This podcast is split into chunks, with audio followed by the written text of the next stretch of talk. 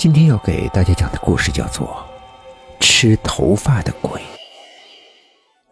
药店今天早上来了一位姑娘，相貌温婉，眉目柔和，尤其是一头黑发，漂亮的像棉缎一样。这个女孩走到我的面前，小心翼翼的问我们店有没有卖檀胶锡。外面的人把檀胶锡穿的是神乎其神。似乎和西王母的蟠桃一般珍惜。我家掌柜呢有些本事，之前随手丢了几块扔进了库房。我看眼前的姑娘温婉静好，与店里常见的客人实在不同。可不知为何，竟颇合我眼缘。我家的掌柜有规矩，医治不死病，要赠有缘人。而有缘无缘之间的判断，只可平心一回。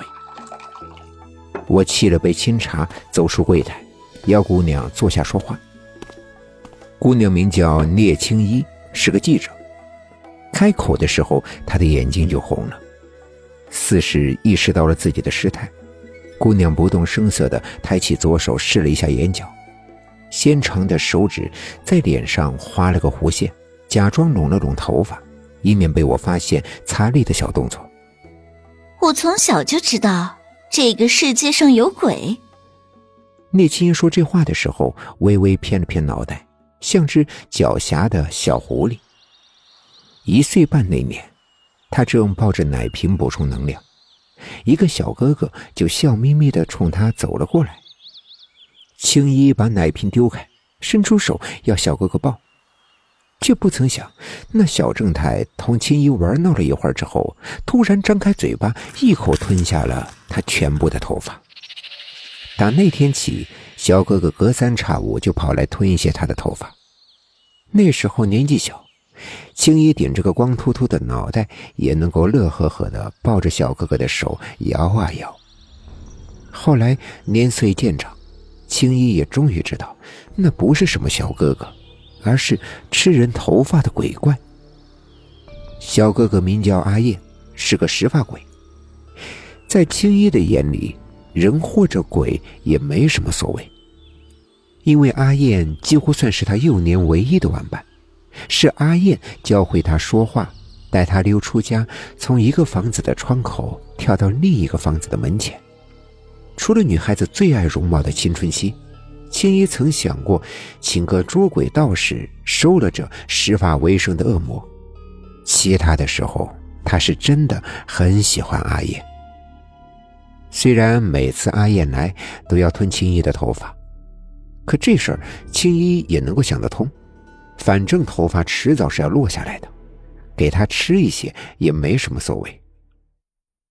大学毕业后，青衣在当地报社做了记者。在小城很是出名，只不过别的记者出名啊，是因为暗访黑心工厂、调解民生做故事；青衣则凭的是风水灵异加鬼屋历险。当年他初出茅庐，主编随手扔了个家庭伦理的选题给他。女主结婚十几年，给丈夫戴了无数帽子，偏偏男主还就是死心塌地的守着她，说什么也不离婚。这个女人在外面的情人不愿意了，跪在了报社的门口。同志，你们想想办法呀，帮我劝劝他们，让他们赶紧离婚，我好跟他结婚啊！男小三儿痛哭流涕的阵仗，青衣也是头一次见着，自己也是没有办法解决。可主编交下来的活儿，跪着也得干呀。小姑娘拉着男小三儿，带着两个摄影师，直接冲到了当事人的家里。谁料，人家夫妻啊是如胶似漆。女主看见男小三来了，也不闪躲，还热情的打了个招呼。倒是两个男人分外眼红，调解过程中几次差点砍死对方。青衣暗叹：幸好带了两个摄影师傅，要不然今天真得闹出人命不行。正思忖间，那家女主人似笑非笑的冲青衣走来。小姑娘这头发长得可是有灵气啊！